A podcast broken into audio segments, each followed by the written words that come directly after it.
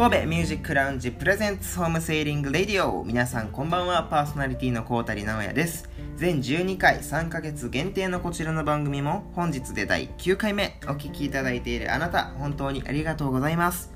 この番組は全編はポッドキャストアプリアンカートーク持ち込み音源は Spotify、Google ポッドキャストはじめ各種プラットフォームでお聴きいただけます。ということで、もういよいよですね、第9回目までやってまいりました。残すところ、第10回目、11回目、12回目、あと3回になってしまいました。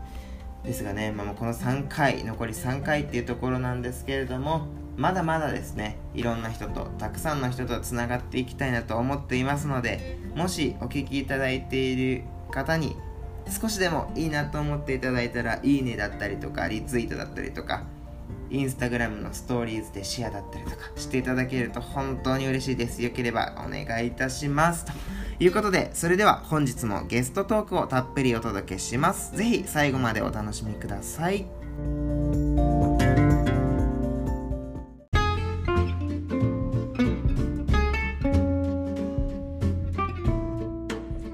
お送りしていますホームセーリングレディオ今週も素敵なゲストの方をお招きしていますこの方ですえっと、神戸の宵町というシティポップバンドの MC もしてソロで、まあ、ラップしたり歌ったりとかしてます。直高おせプッシュと言います。よろしくお願いします。よろしくお願いします。お願いします。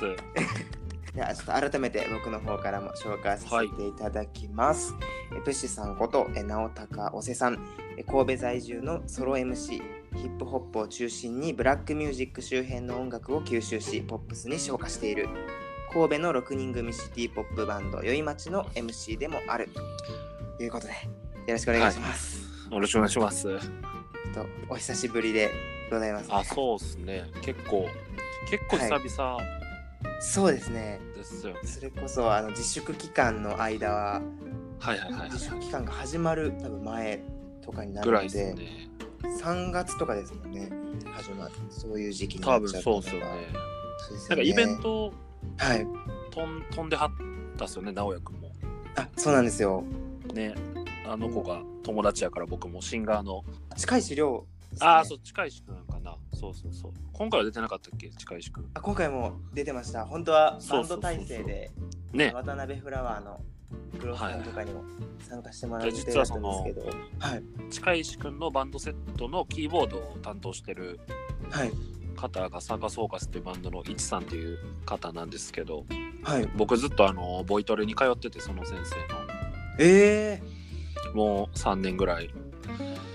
で近石くんはもともと別の現場で知り合ってて、で、はい。最近バンドセットを手伝ってるんや、みたいな話を伺ってて、ー、えっていうのがー、実は。そうなんですね。まさにあのイオミュージックトライ僕も見に行ったのであ、その時にそうそう、それで、はい。はい、はい、出てたのがえ先生で。ー、あそうなんですね。何かとじゃ縁があるというか。まあ、そうですね。だから、ああ、と思って。やっぱ僕もちょっと、だからその直江君のあのイベント自体もちょっと、あまあ見に行けたら行きたいなみたいなぐらい思ってたんで、嬉しいです、いやいや。まあ、こんな残念な形にはなってしまったんですけど、このそれこそ自粛期間が始まってからプッシュさんのはい、音源が立て続けにリリースされたりして。はい。精力的な活動をされているのかなと思うんですけれども、はい。この1年ぐらい振り返っていかがでしたか？そうですね。1年ぐらいは、なんか、まあ、普段は基本的に宵町っていうシティポップというか、ちょっとブラックミュージック周辺の、それこそ音楽をやってる、6人組のバンドやってるんですけど、はい。まあ、ずっとそれで1年ぐらいかつこの1年はバンドがメインで活動してたんですけどはい。まあちょっと、まあ、なかなかいろいろうまくいかずみたいな足踏みしてた1年で、そうですね。秋は結構秋口はあんま秋冬があんま活動できてなくて春からちょっと立て直して音源ラストダンスって音源を1月かな2月ぐらいリリースしたんですけどそれのレコ発を今年の春にするつもりやったんですけどまあできひんくてまあちょっと苦しい1年って感じでしたね今回は。そうですよね。やっぱり今の状況とかもあってみ密集できないというか、はいはいね。思いっきりやりたいようにできないっていうのがいろいろ感じは大変だったと思うんでありますしたね。今回このソロを2作品リリースされたっていうところでこれの経緯ってどういうところなんですか、なんかそのコロナがちょっとまあね時期的にそういうのが流行りだしたタイミングではい。なんかやれることを多分みんなアーティストさん模索してたと思うんですけどはいなんか僕は友達となんかインスタライブをなんかコラボしてやるっていうのを最初やっててはい。で6人ぐらいやったんですよね。バンドメンバーとか、はい。まあ、大阪とか、はい。えー、と名古屋のバンドさんの方とか友達とやっててはい。やっぱりみんな皆さん見てくれるんですけどはい。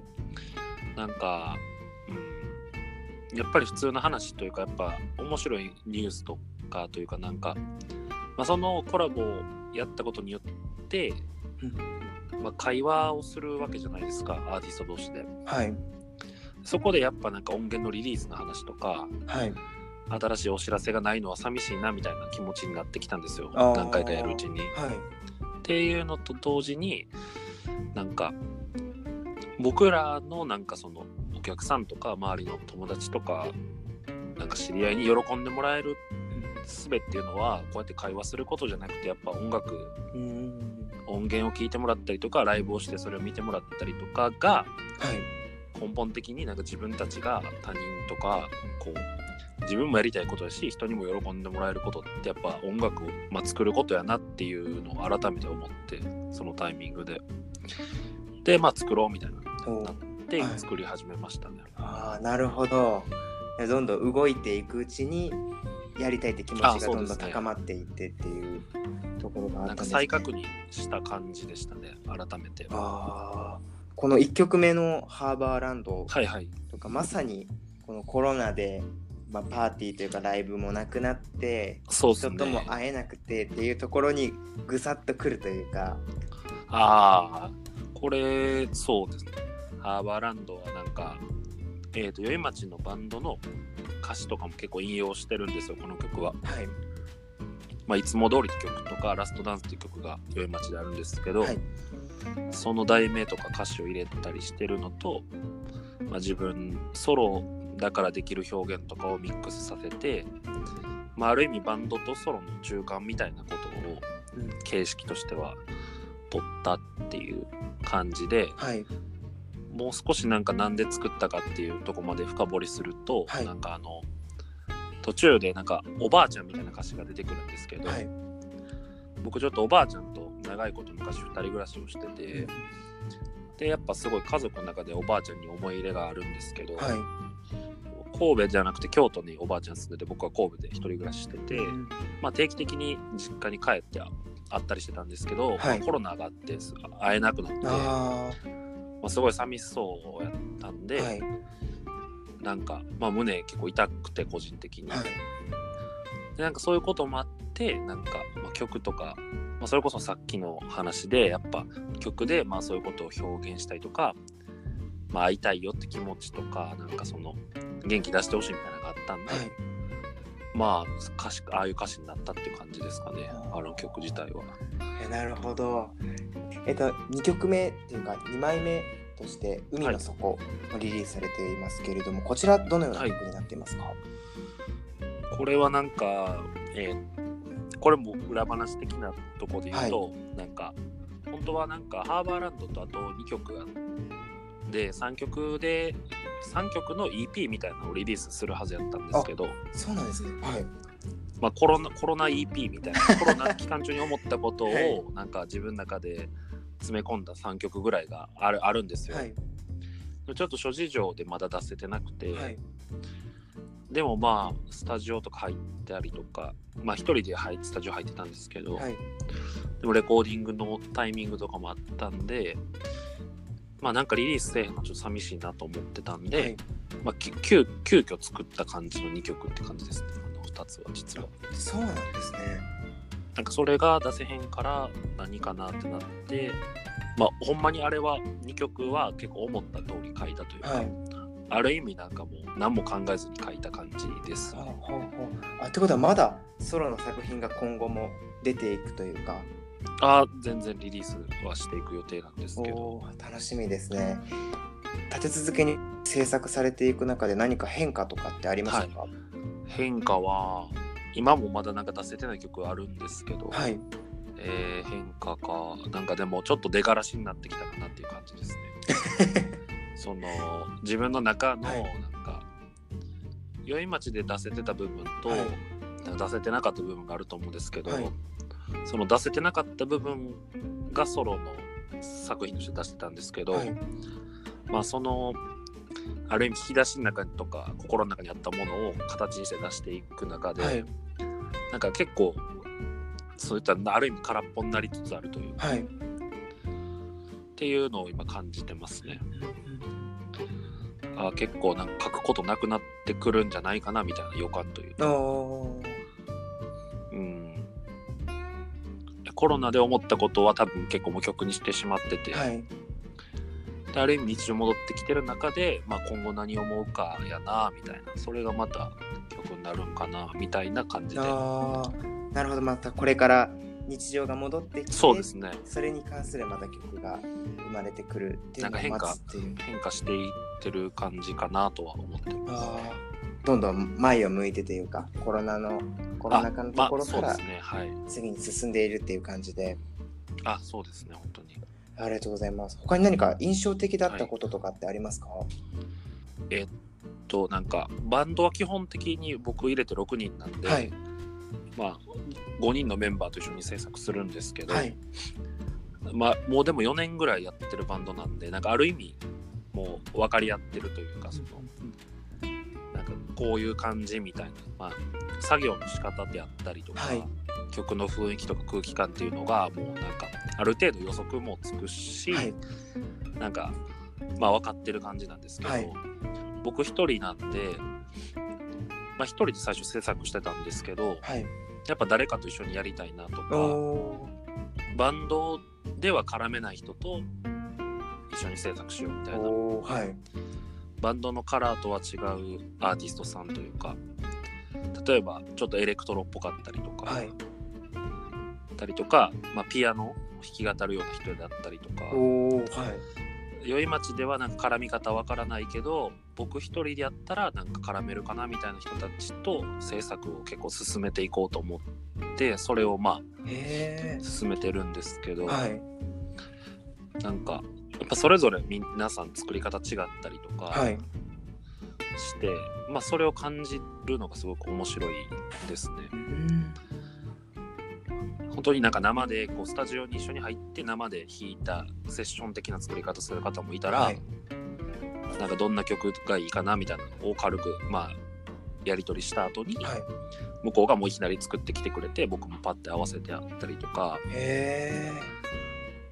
あでもまあ印象パッて印象的に思ってるのはなんか電話しながらはい。向こうが PC で作ってて、はい。その音をずっと聞かせてくれてて、はい。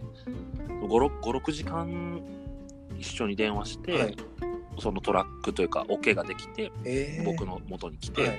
今ちょっと作ってる最中なんですけど、へえ。すごいスピード感まあバンドとは全然。あまあそうですね。スピードは速くどんどん速くなったらいいなと思いながら制作してますね。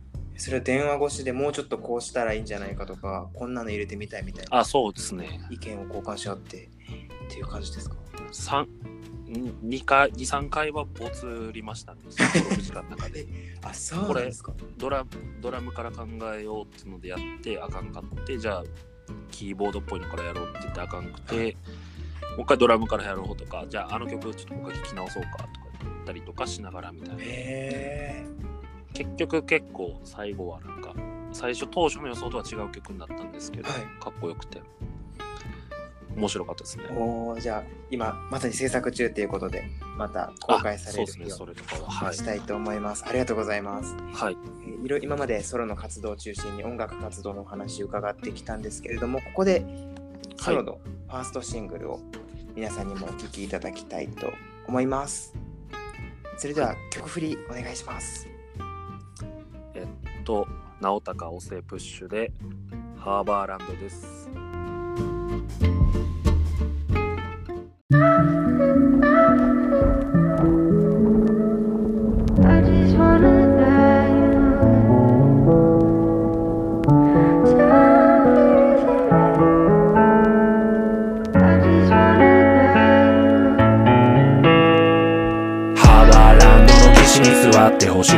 がれたり気になる店に君を誘っていつもより高い飯。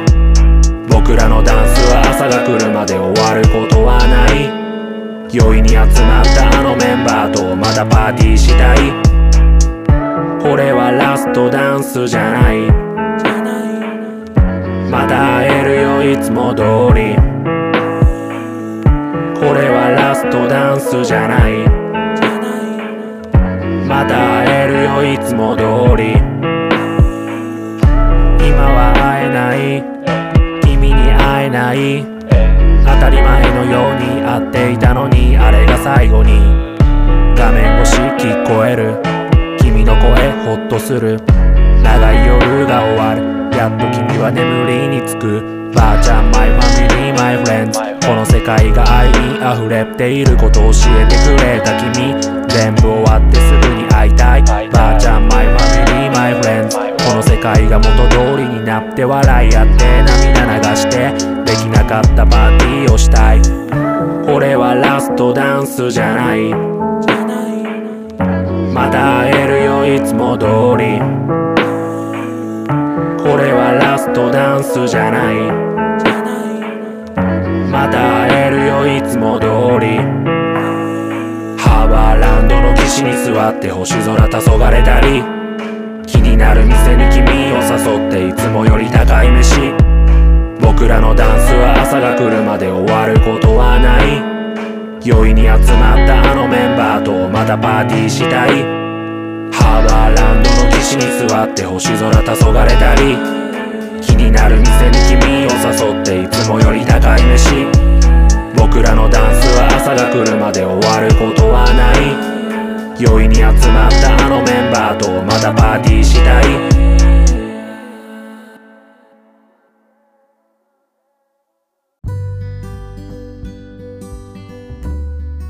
お聞きいただいたのはブッシュさんこと直高尾瀬さんのハーバーランドでした。続いてはこの番組のレギュラーコーナーに移りたいと思います。コンパスミュージック。よっ。ありがとうございます。えこちらのコーナーは人生にお曲を紹介してもらうコーナーですプッシュさんのコンパスミュージックを教えてくださいと3曲あるんですけどいいですかね？はいぜひおはい願いします、えっと、1曲目がキリンジの雨を見くびるな。2曲目がライムスターちょうどいい。はい3曲目おぶくろなり焼き 3days ガールという感じですあ。りがとうございます。えーいいですね。この曲のにまつわるエピソードぜひ聞いていきたいんですけれども、まずは、はいキリンジさんの雨を見くびるな。これどういった思い出がありますか？これはキリンジの雨を見くびるなって曲なんですけど、そもそもキリンジが僕はすごく好きで、中学生の時にずっと聴いてたんですよ。はい。で特にこの曲は多分インディーズかメジャーのなんか初期一発目ぐらいのアルバムの曲であんま有名な曲じゃないんですけどはい。最近あの本当に先々週ぐらい先週ぐらいかな。クラブ大阪のストンプってクラブに行って、はい。DJ タイムでこの曲が流れてて。えでー、でこうメロってか音色で分かったんですけどはい。曲名思い出せなくて歌詞とかは歌えたんですけど、でこうはい。いやーやっぱり曲名何やったっけってなってで久しぶりに最近聴いててすごくこう思い出し、その中学生の時に自分のあの寝る前とかに部屋で聴いてなんか音楽いいなみたいなことを思ってたのをなんか思い出してちょうど書かせてもらいました。いいですね。なんかこの力の抜けた曲の感じとか、ちょっと今の作風とも共通する部分が。ああまあでも影響が出てるのかな？出てたらいいなと思いますね。はい。いやこの、なんなんていうんですかね。ちょっと都会、ああ都会っぽさみたがはいはいはい。はい。こういうところ、僕もすごい好きで、宵町さんもそうですし、多分都会っぽさみたいなものはもうそういう憧れ的なところはキリンジとかの影響はあるとは思いますね。今日しかもなんかその友達のインスタグラムのストーリーでちょうどこの曲聴いてる友達がいて、えわあやばいなと思いながら。ー、いいですね。はい。こんな、このタイミングで、この曲で通じ合うっていうのがまた、はい。ありがとうございます。2曲目のライムスターさんのちょうどいいっ曲について、ぜひお聞かせください。はい。えっと、ライムスターは僕高校生の時に聴き始めてたんですけど、はい。まあ、当時その海外のヒップホップとか日本のヒップホップとかをいっぱい聴いてて、はい。ちょっとあのハードなものが多かったんですよね。やっぱりこうドラッグとかそのお金はい。稼ぐとか女みたいなとかいギャングというかそのまあいろんなヒップホップ聴いてたんですけど、はい。その当時やりラップしてみたいなって気持ちはあったんですよすごく。はい。でもなんかまあその歌って内容であったりとか曲の雰囲気がはい。もっと不良とかヤンキーっぽいものが多くて本当に自分がこういうことやっていいんだろうかみたいな悩んでたんですよね当時。はい。でそのライムスターのこの「ちょうどいい」という曲が入ってるアルバムがリアルタイム高2か高3の時発売やったんですよはい。マニフェストってアルバムだったんですけどそれをまあタワーレコード買いに行ってはい。で聴いた時に、まあ、この曲自体はちょっとジャズっぽいのをサンプリングした緩い曲なんですけどはい。本当日常の感じのことが描かれてる曲ではい。こういう曲やったら自分もできるかもみたいな。うんうんやってみたいみたいなことに共感もしたしなんかこう嬉しくなって。はいすごくなんかある意味許されたような気持ちだったんですよね。そのヒップホップっていう音楽から。君もやっていいどいいよみたいな。はい。でなんかまあ一歩踏み出せたような記憶がありますね。へえなるほど。確かにヒップホップっていうとなんか US のルーツであるあそうですね。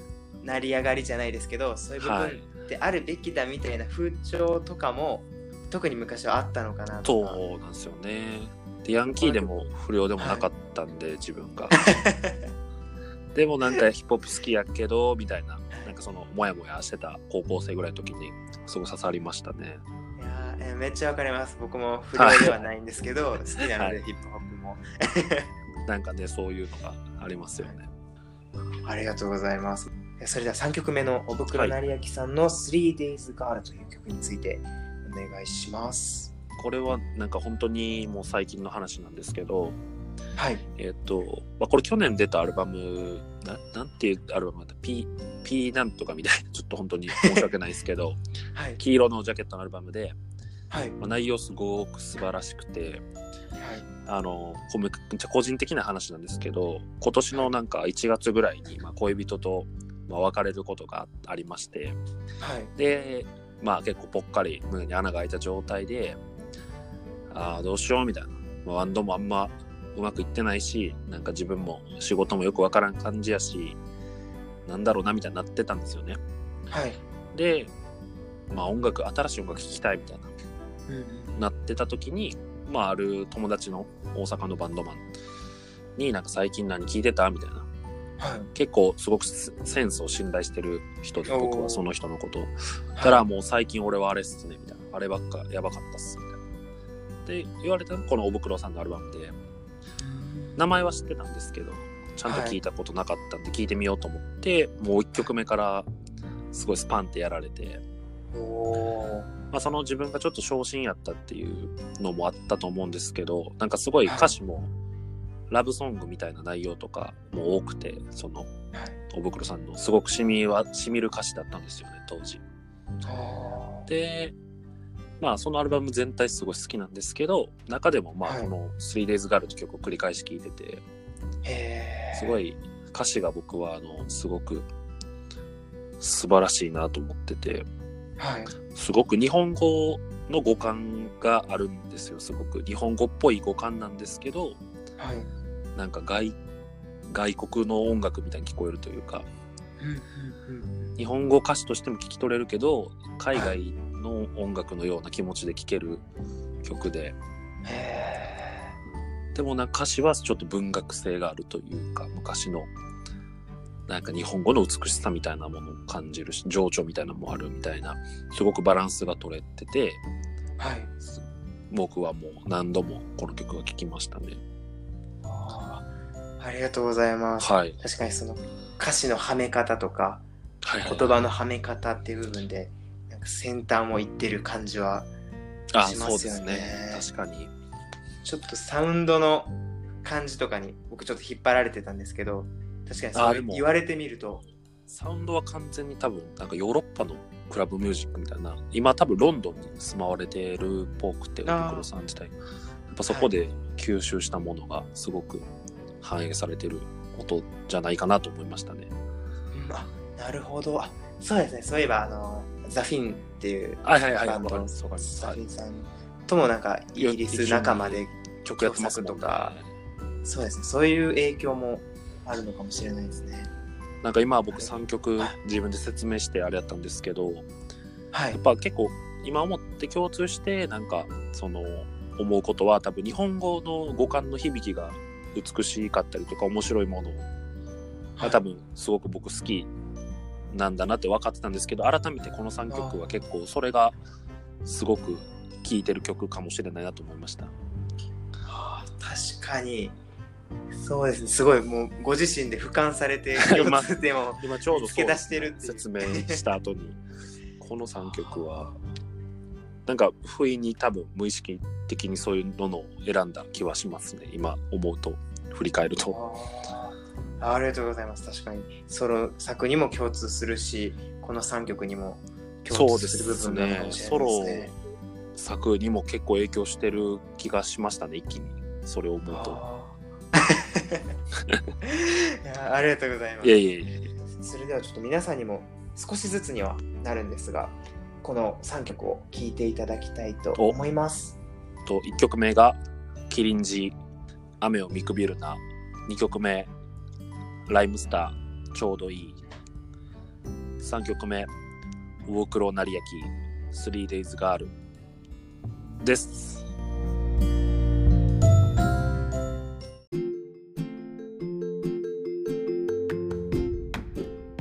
ただいまお聴きいただいたのはプッシュさんのコンパスミュージック3曲キリンジさんの雨を見くびるな。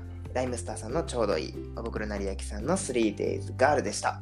はい。お送りしていますホームセーリングレイディオ。続いてはですね番組の元になっている神戸ミュージックラウンジというイベントがありまして、その拠点でもある神戸について少しお話をさせていただけたらなと思うんですけれども、神戸についてまあもちろんプッシュさんは神戸を結構拠点一つ拠点としてね。活動されていると思うんですけれどもどんな思い入れがありますか？えっと僕あの出身は本当は京都なんですけどはい神戸6年目ぐらいなんですけど住んで5年か6年なんですけどおおはい。なんかすごく住みよい街だなと思ってます。はい。でなんかやっぱりおしゃれ感というかなんか港町のなんかアーバンな空気感みたいなのは、はい。外部の人間なんで思うんですけどやっぱり流れてるんじゃないかなみたいなことは思いますね結構神戸在住というか神戸生まれの方で神戸育ちの方だと、なんかあんまそういうこと思わないと思うんですけどあ僕はなんか後から来たんであはい。やっぱそういうことは思いますね。やっぱりなんか街並みとかもちょっと違う部分があったりとかっていうのはありますよね。はい。港町だからこそっていうのもありますし、なんかちょっと、ははい、あると思うんですけれども、な何かこれから例えば神戸に来るっていう方がいたらおすすめしたい場所とかってありますか？まあ、場所というかでもなんか歩き回った方がいいかなという感じもしますね。ああ。なんかはい新新神戸で降りてはい。でまあ元町とかはい。神戸駅ぐらいまで行く体力があるんやったらなんかはいゆっくり回っていくのがはい。いいかなという感じはしますね。ああ。確かに自然と。はい。はい。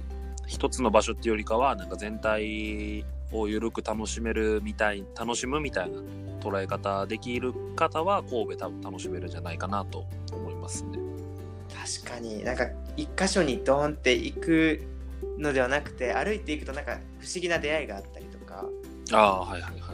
それこそ元町のトアロードっていうところがはいはいはい。を結構ふらつくのが僕好きでああはいはいはい。あの辺を歩いてて偶然たどり着いたのが音ハットバー音楽交流バーの音ハットあバーさんでですね。はいはいはい。そこにたまたまたどり着いてそこで、まあ、プッシュさんとも出会ったのもそこですしそうですねいろんはない出会いがあってっていうことがあったりもしたので、まさに確かにおっしゃる通りで歩いいろいろ歩いてみるっていうのがそうですね。なんか、いいなんかまあね。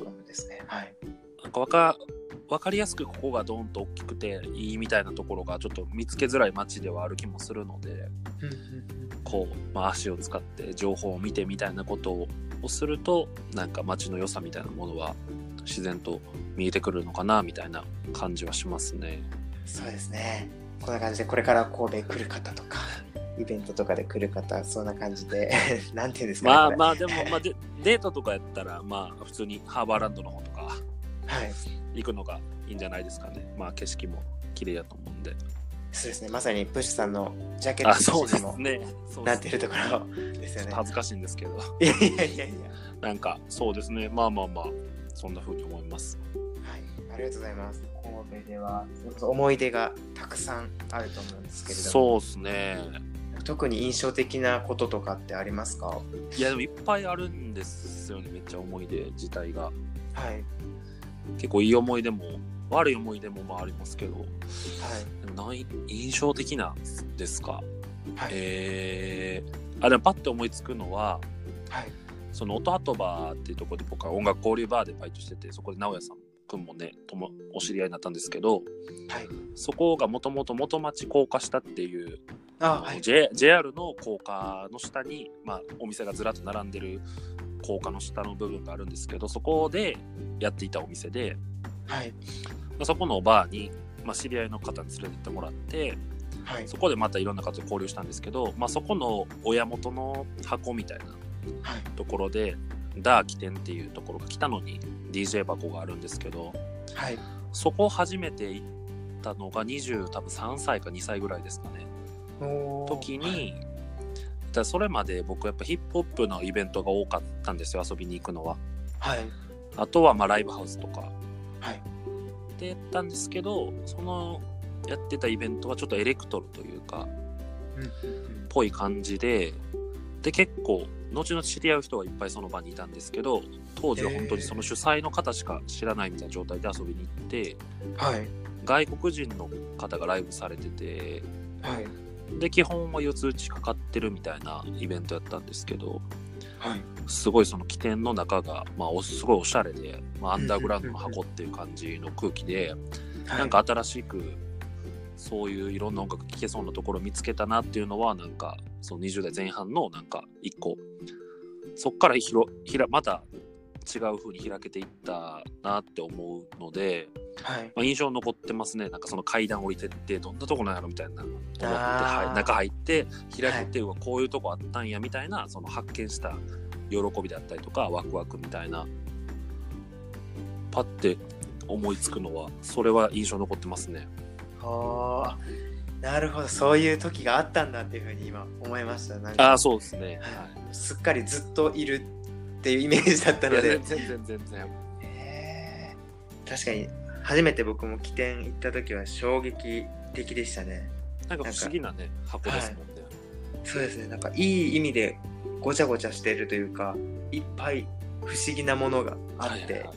それこそ本当におっしゃったようにアンダーグラウンドな感じがめちゃめちゃいいですよね。あでもはい。神戸ミュージックラウンジの会場にもなってるジェームス・はいブルースランドさん、はい。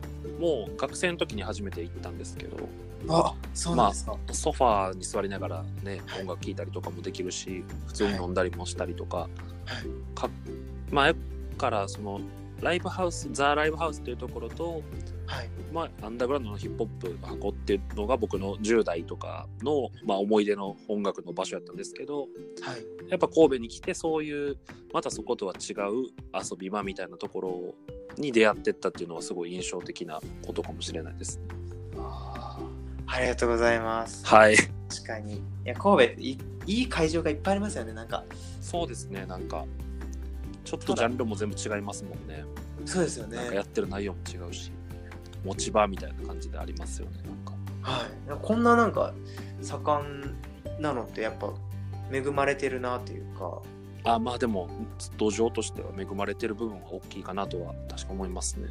はいせっかくなので今後についてちょっとぜひ聞かせてもらいたいなと思うんですけれどもプッシュさんの、そうっすね。はい、今年の目標というか2020年のあ、目標な2020。どを教えていただきたいです。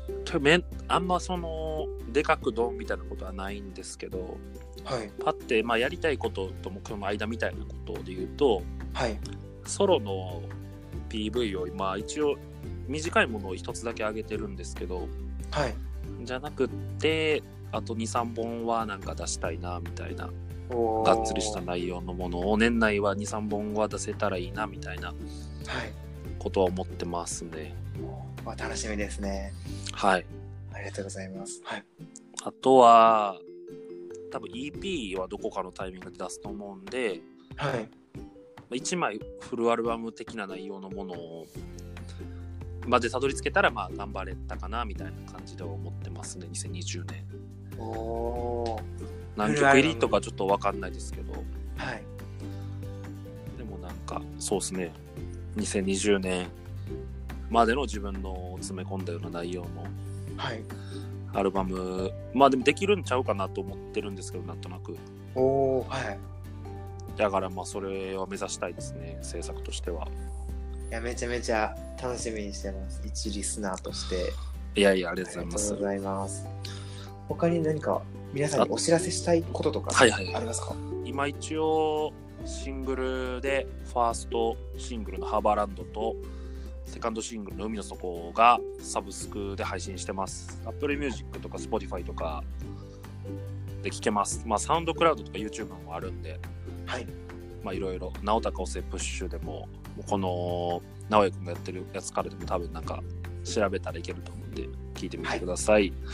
あと、ほんとキンキンのイベントなんですけど、その神戸の音楽交流場音ハトバーで7月の16日木曜17日金曜日18日土曜日に個人の仕事の僕古着屋さんを一応やってるんですけどはい。そこのポップアップショップで夏服とかを売ります。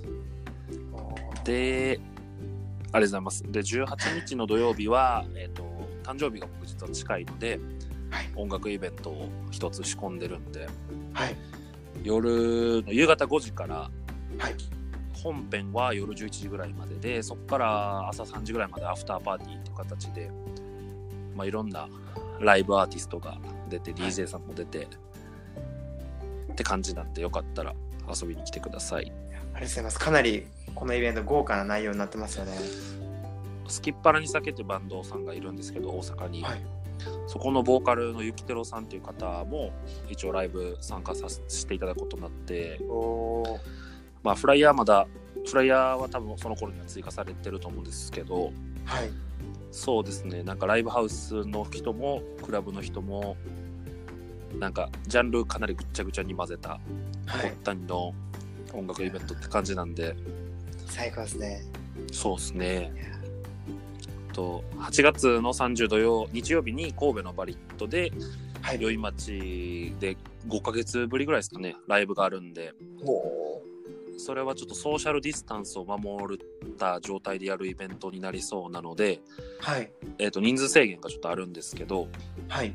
まだ全然チケット買えるので現場来ていただいても嬉しいですし配信もすると思うんでそっちで見ていただいたりとか、いいですね。いろんな方法で楽しんでもらえるかなと思ってます。ありがとうございます。ぜひ皆さんチェックしてみてください。はい。ちょっといっぱい言っちゃってすみません。ええもう。せっかく誕生日のイベントなんでねなんかいろんな人が来てくれたりするかもしれない。思ってもない人が来たりとかもするかもしれないんで。はい。なるべくなんかねとか全然その音はとばとか僕のこと知らないけどメンツがいいなと思って来てくれる人とかいたらすごく嬉しいですし。はい。そういう人と出会えたらすごい嬉しいですねその日は。えー、あいいですね。まずはその18日の誕生日イベントが一つ大きなところというところで皆さんもチェックしてみてくださいお願いします。お願いします。ということでそろそろ早いものでお別れの時間になってしまいましたということで、えー最後にブシさんからのメッセージと曲をオンエアいただけるというところなので曲振りを曲紹介をお願いします。えっと宵町も直田高セプッシュ名義でもいっぱい曲をこれからも出していこうと思ってるんでよかったら皆さんバッチリ聴いてみてください。神戸ミュージックラウンジもイベント呼んでもらえたら嬉しいです。今日はありがとうございました。ありがとうございました。セカンドシングルの海の底聴いてみてください。ありがとうございました。ありがとうございました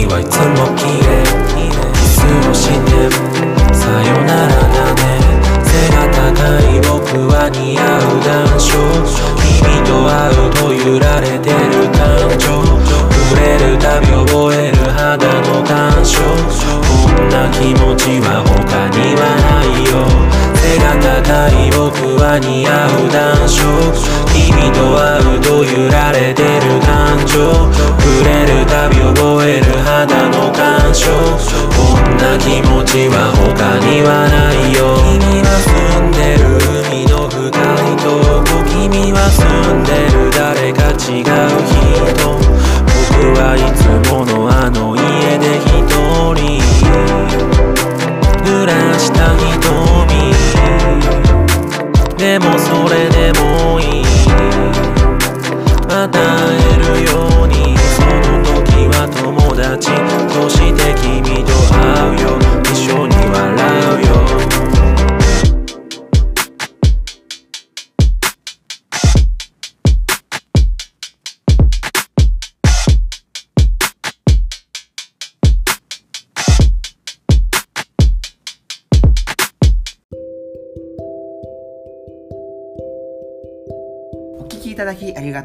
ました。いかがでしたでしょうか？神戸ミュージックラウンジは Twitter で最新情報をお伝えしていますので、ぜひフォローして今後もチェックしてみてください。また、引用リツイートで感想、リクエストもお待ちしています。来週7月18日土曜日21時からは、シンガーソングライター、沖崎大輔さんをゲストにお迎えしてお送りします。それでは今夜もお付き合いいただきありがとうございました。バイバイ。